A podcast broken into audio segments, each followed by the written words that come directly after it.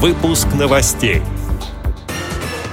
На заседании комиссии при президенте России по делам инвалидов обсуждали программу «Доступная среда». В Чувашской специальной библиотеке проходят обучающие семинары по работе с сенсорными устройствами. В эфире телеканала «Спас» вышел репортаж о работе радиовоз. Далее об этом подробнее в студии Анастасия Худякова. Здравствуйте. В Москве прошло заседание комиссии при президенте России по делам инвалидов под руководством ее председателя, советника президента Александры Левицкой, сообщает пресс-служба ВОЗ. Обсуждали меры по созданию системы комплексной реабилитации людей с ограничениями по здоровью, а также организацию работы над проектом государственной программы «Доступная среда» до 2025 года. Ее разрабатывают с участием экспертов и руководства общественных организаций инвалидов.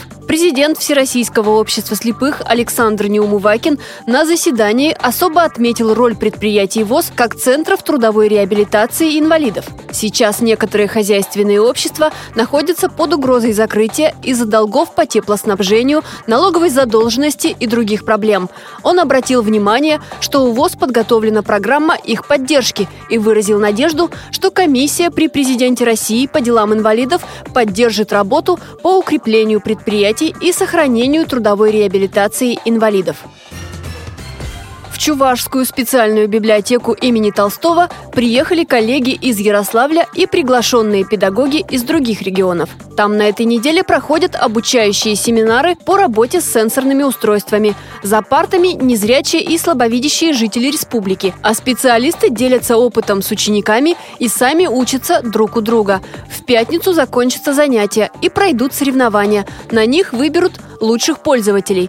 Об этом радиовоз рассказал Николай Парахин, специалист Чувашской спецбиблиотеки. Начиная с июля, после того, как мы приехали из Ярославля, мы набирали группы по 4, по 5 человек. Каждая группа изучала ту операционную систему, которая ей нравилась. Это либо Android, либо iOS. И в результате за это время, с июля по декабрь, мы обучили 26 человек в Республике Чувашия. Эти люди придут на конкурс. Также могут подойти другие желающие, кто знает и умеет пользоваться сенсорными устройствами. Мы всем рады, всех приглашаем. Так, э, мы проведем конкурс, а мы выявим умение взаимодействовать в команде. Кто-то умеет быстро набирать текст, кто-то умеет работать с интернет-ресурсами, а кто-то с помощью программ распознавания может распознавать текст, QR-коды э, и так далее. После конкурса мы, конечно, выявляем победителя, лучшую команду и проводим награждение.